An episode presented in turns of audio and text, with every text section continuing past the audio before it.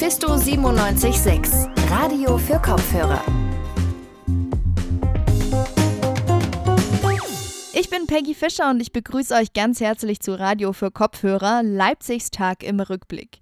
Ja, die Corona-Pandemie, die hat uns wirklich immer alle noch ganz, ganz fest im Griff und diktiert uns, was wir tun dürfen und was nicht. Aber so langsam gibt es ja Lichtblicke und nach und nach immer mehr Lockerungen. Sachsen-Anhalt will zum Beispiel ab dem 1. November Clubs wieder öffnen lassen und vielleicht ein bisschen näher an uns dran jetzt. Das erste Fußballspiel mit ZuschauerInnen findet am Sonntag hier in Leipzig statt.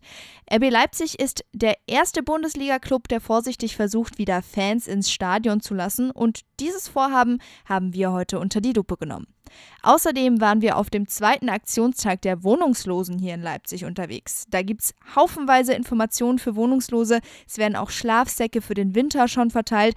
Aber es gab auch Informationen für alle anderen, wie man zum Beispiel am besten mit Wohnungslosen umgeht, damit sie nicht degradiert werden.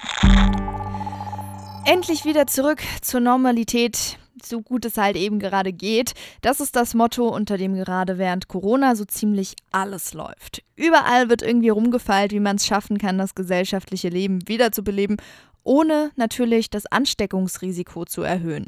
Das ist nicht nur bei kulturellen Veranstaltungen so, sondern auch zum Beispiel bei Sportveranstaltungen.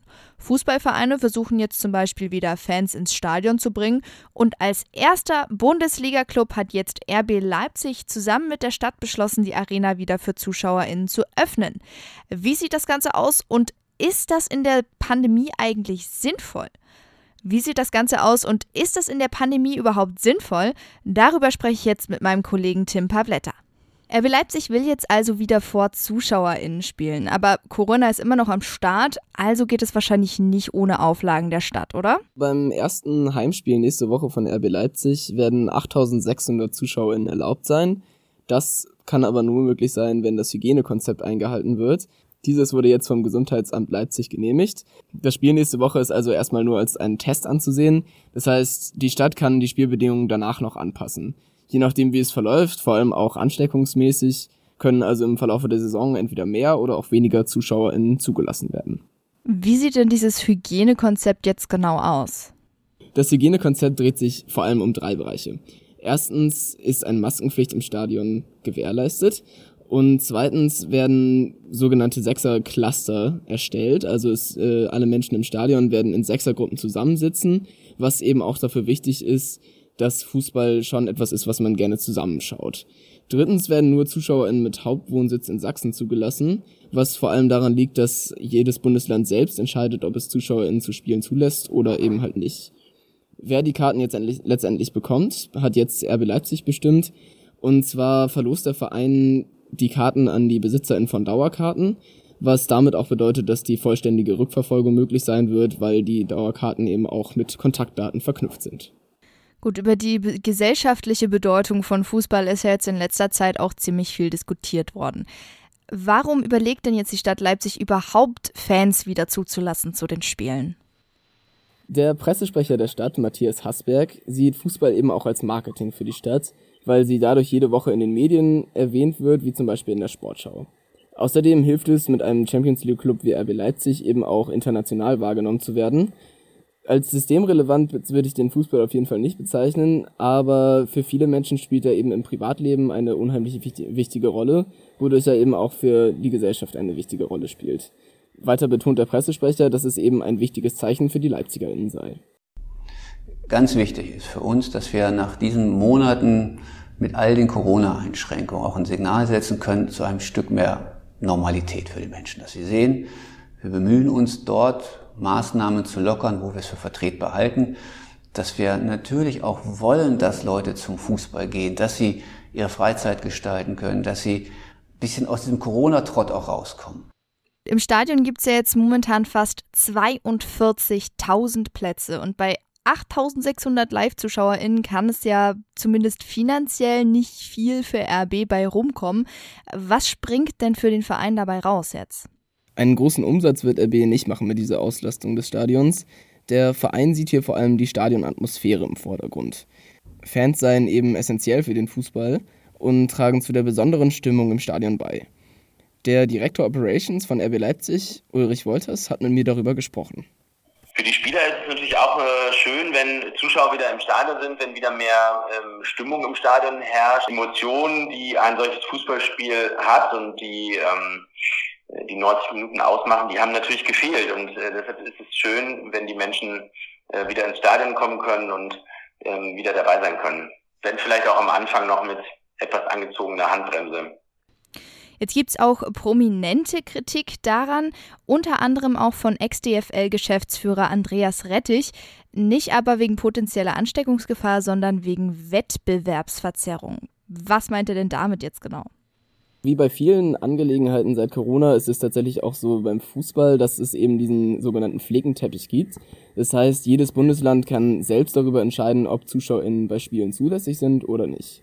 Und da ZuschauerInnen bei Spielen ja bekanntlich durch die Atmosphäre einen erheblichen Beitrag zum Spiel leisten können, wird hier kritisiert, dass das eben jetzt, also dieser Vorteil, nur RB Leipzig zukommt. Rettich hat RB sogar aufgefordert, die Teilnahme von ZuschauerInnen bei ihren Spielen, der Fairness halber, freiwillig abzulehnen. Ich habe Ulrich Wolters gefragt, wie er dazu steht, und er betont vor allem, dass RB Leipzig nicht die einzigen sind. Union Berlin, Hertha BSC und der VfL Wolfsburg hätten ebenfalls Genehmigungen für ZuschauerInnen, aber auch von den anderen Vereinen, die eben keine Genehmigung haben, gäbe es Zuspruch.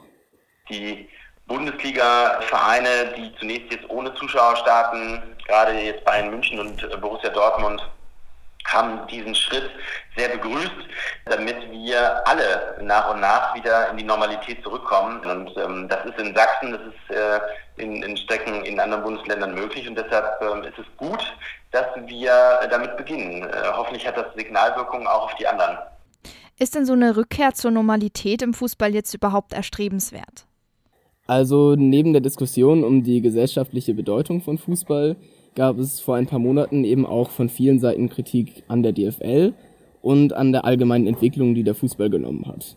Beispielsweise wurde bei den Überlegungen über die Fortführung des Ligabetriebs ohne die ZuschauerInnen die soziale Komponente des Fußballs komplett ignoriert. Das hat vielen relativ deutlich die zunehmende Kommerzialisierung des Profifußballs gezeigt und eigentlich klar gemacht, dass es eher um Geld als um die Fans im Profifußballgeschäft geht. Die Menschen werden aber wohl kaum die Begeisterung für den Sport selbst verloren haben und wir werden sehen, wie es in der kommenden Saison weitergeht. Mein Kollege Tim Pabletter über die Debatte, ob ZuschauerInnen bei Bundesligaspielen wieder im Stadion sein dürfen oder nicht. Das erste Spiel findet nächsten Sonntag statt. Da spielt RB Leipzig gegen Mainz und zwar mit ZuschauerInnen. Danke dir, Tim. Im Jahr 2018 waren in Deutschland geschätzt 678.000 Menschen wohnungslos. 41.000 von ihnen lebten ohne jegliche Unterkunft auf der Straße und ja, auch in Leipzig gibt es Betroffene. Die Arbeitsgemeinschaft Recht auf Wohnen hat heute zum zweiten Mal einen Aktions- und Vernetzungstag zu Wohnungslosigkeit in Leipzig veranstaltet und Anlass dafür war der jährliche bundesweite Tag der Wohnungslosen. Vanessa Höhne der Cavallo war vor Ort und Vanessa, wozu gibt es denn jetzt eigentlich diesen Aktionstag? Wozu ist er da? Der Aktionstag dient dazu, Betroffene von drohender und eingetretener Wohnungslosigkeit über das Unterstützungsangebot in Leipzig zu informieren. Aber er erklärt auch Leipzigs Bevölkerung über den Umgang mit Wohnungslosen auf. Denn laut der Bundesarbeitsgemeinschaft Wohnungslosenhilfe sind besonders drei Gruppen gefährdet. Erstens Alleinerziehende und junge Erwachsene. Zweitens Menschen in Altersarmut, der sogenannten Generation Billigjobber und Solo-Selbstständige. Und warum gibt es denn so viele Wohnungslose? Die Bundesarbeitsgemeinschaft Wohnungslosenhilfe hat dafür drei Gründe rausgearbeitet. Die Zahl steigt durch das unzureichende Angebot an bezahlbarem Wohnraum. Dadurch wiederum, dass es immer weniger Sozialwohnungen gäbe, sind dann auch die Menschen, die von Armut betroffen sind, ähm, diejenigen, die dadurch nicht rauskommen, weil sie eben immer noch von Armut betroffen sind. Es fehlt einfach an bezahlbarem Wohnraum für Menschen in niedrigen Einkommensbereichen und für anerkannte Geflüchtete. Und du warst jetzt heute eben auch vor Ort beim Aktionstag. Erzähl mal, was war denn da so los? Es gab verschiedene Infostände, zum Beispiel von Streetwork-Projekten wie der Straßensozialarbeit, dem Zentrum für Drogenhilfe oder der Bahnhofsmission. Aber neben ehrenamtlichen HelferInnen war das Sozialamt Leipzig sogar auch vor Ort. Die Abteilung Soziale Wohnhilfen hat dabei über Angebote aufgeklärt. Außerdem konnten Schlafsäcke, Socken, Decken, Sachen für den Winter abgegeben werden, die dann eben zur Nothilfe an Betroffene direkt dort verteilt wurden. Auch der Tagestreff Oase der Leipziger Diakonie war vor Ort. An ihrem Stand konnte ich mit Benjamin Müller, dem Leiter der Oase, ähm, sprechen und habe ihn zu der aktuellen Situation in Leipzig befragt. Äh, Tatsache ist, dass wir in Leipzig seit einigen Jahren feststellen, dass Wohnungslosigkeit oder sagen wir mal im Groben von Wohnungslosigkeit bedroht oder betroffen zu sein, äh, stark zunimmt. Äh, und das ist ein Punkt, äh, der uns veranlasst, äh, als AG Recht auf Wohnen und einzelne Träger von Wohnungslosenhilfeneinrichtungen, wie zum Beispiel in unserem Fall Diakonie und Caritas, ähm, hier dringend Öffentlichkeitsarbeit und Wahrnehmung auch zu schaffen. Und darum machen wir das heute zum bundesweiten Tag der Wohnungslosen am 11. September. Ähm, hat sich die Situation aufgrund der Corona-Pandemie denn verstärkt? Das ist eine interessante Frage, die gegenwärtig, glaube ich, im Hilfesystem noch keiner abschließend beurteilen kann. Bisher würde ich sagen, ist das relativ konstant geblieben. Ähm, bei uns wurde in der Einrichtung der Leipziger Oase der Beratungsdurchsatz, also die Menschen, die bei uns zur Beratung kamen, höher. Das mag aber damit auch zusammenhängen, dass viele andere Beratungsstellen relativ konsequent die Türen geschlossen hatten und wir versucht haben, konsequent offen zu halten. Dieses Indiz reicht noch nicht ganz aus. Was wir allerdings für den Herbst und Winter befürchten, ist, dass aufgrund der Zeit der extremen Corona-Welle, die jetzt äh, zurückliegt, ähm, es sein kann, dass eine Reihe von Kündigungen, Mietkündigungen und Räumungsklagen erst nachläuft und es jetzt im Herbst und im Winter erst richtig zu bemerken sein wird, welche konkreten Verwerfungen im sozialen und auch im Mietmarkt letztendlich Corona tatsächlich hatte. Sie haben bisher ähm, von der Bundesarbeitsgemeinschaft Wohnungslosenhilfe gesprochen. Diese spricht davon, dass es drei Gruppen gibt, die besonders gefährdet sind, obdachlos oder wohnungslos zu werden. Da stellt sich für uns die Frage, wo liegt der Unterschied zwischen Obdachlosigkeit und Wohnungslosigkeit? Und finden Sie diese drei Gruppen auch in Leipzig? Es gibt äh, mehrere Studien, die sich in der Zwischenzeit, auch hier wird die Wahrnehmung deutlicher in, äh, innerhalb der Wissenschaft für das Thema Wohnungslosigkeit und das, was es ist. Die Studien, die erarbeiten, dass die Gruppe von Menschen, die von Wohnungslosigkeit betroffen sind, keine homogene Truppe ist. Es ist nicht der einsame Wolf, der auf der Straße lebt, äh, vielleicht noch schlecht riecht und äh, von allen gemieden wird, leider. Ja? Ähm, sondern es ist ein ganz, ganz buntes Bild von Menschen. Da sind Menschen, die tatsächlich obdachlos sind, die direkt auf der Straße leben. Auch die gibt es in Leipzig leider auch zunehmend, die Anzahl. Es gibt aber auch wohnungslose Menschen, die keiner von uns, weder Sie noch ich, wahrnehmen würden. Die sind schlicht und einfach wohnungslos, weil sie nicht über einen eigenen Wohnraum verfügen. Das heißt, sie haben kein Eigentum oder aber sie haben auch keinen Mietvertrag und wohnen beispielsweise bei Bekannten und Freunden und sind somit eigentlich formell auch wohnungslos, obwohl sie nie, nirgends in keiner Statistik offiziell auftauchen.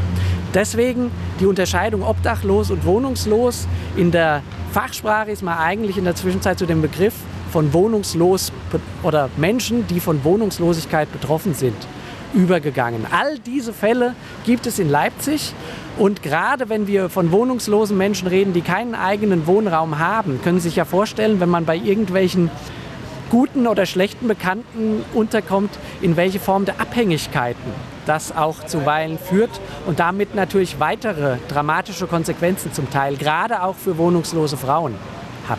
Sie haben jetzt auch schon davon gesprochen, dass in der Oase ähm, der Zuwachs an Beratungen gestiegen ist. Und da ist die Frage, wie es generell bei Ihnen in der Oase in Leipzig aussieht aktuell und ob Sie auch noch ähm, Zukunftswünsche haben. Aktuell sieht es so aus, dass wir eigentlich auch witterungsbedingt mit der Corona-Krise ganz gut zusammen äh, zu, klargekommen sind und darüber hinweggekommen sind. Ähm, das betrifft die Einrichtung ähm, ob das alle unsere einzelnen Klienten betrifft, ähm, das wage ich zu bezweifeln. Die Vereinsamung und Vereinzelung hat nochmal zugenommen. Ähm, das Abgehängtsein, irgendwo nirgends ankommen zu können, äh, das ist dramatischer geworden. Ähm, ich würde mir wünschen, dass mehr in der Stadtgesellschaft äh, sozial schwache und materiell schlecht bestellte Menschen wahrnehmen, ihnen Wohnraum zur Verfügung stellen. Und generell, das wäre das große Ziel, wenn wir es schaffen könnten, mehr Menschen, die benachteiligt sind, tatsächlich in eigenen Wohnraum zu bekommen. Das wäre der größte Wunsch, der in diesem Arbeitsfeld in Erfüllung gehen könnte. Glauben Sie, dass der Aktionstag in Leipzig, der ja heute zum zweiten Mal stattfindet, da schon helfen kann? Ich glaube es deswegen, weil zunächst mal auch die Vernetzung innerhalb der Hilfeeinrichtungen der Wohnungslosenhilfe ähm, dadurch immer wieder einen festen Punkt hat, dass der stattfindet, dass man zusammenarbeitet, kooperiert, sich abspricht, sich kennt auch. Und ganz neu in diesem Jahr ist auch, dass die Stadtverwaltung Leipzig, Herr Fabian als Sozialbürgermeister hat gerade eben das Begrüßungswort gesprochen, gesprochen hat, sodass ich glaube, sowohl in eine politische Richtung als auch in eine gesellschaftliche Richtung nimmt die öffentliche Wahrnehmung zu. Und das ist genau das, was wir mit diesem Tag erreichen wollen. Ich danke Ihnen für das Interview. Ich danke Ihnen. Vielen Dank. Und damit ist unser kleiner, aber feiner Podcast auch schon wieder vorbei für heute. Schaltet aber gerne wieder ein. Es gibt wieder eine neue Folge dann am Montag. Wieder überall da, wo es Podcasts gibt. Und ich weiß, es ist eine lange Zeit bis dahin. Und wenn ihr euch die vertreiben wollt, dann lege ich euch ganz wärmstens ans Herz, mal auf unserer Website vorbeizuschauen, radiomephisto.de oder auch auf Social Media. Wir haben Facebook, Twitter, Instagram, YouTube, eigentlich alles, was das Herz begehrt. Vielen lieben Auf jeden Fall nochmal an alle, die an dieser Folge jetzt beteiligt waren. Mein Name ist Peggy Fischer und jetzt wünsche ich euch da draußen ein schönes Wochenende. Tschö und habe die Ehre. Mephisto 976, Radio für Kopfhörer.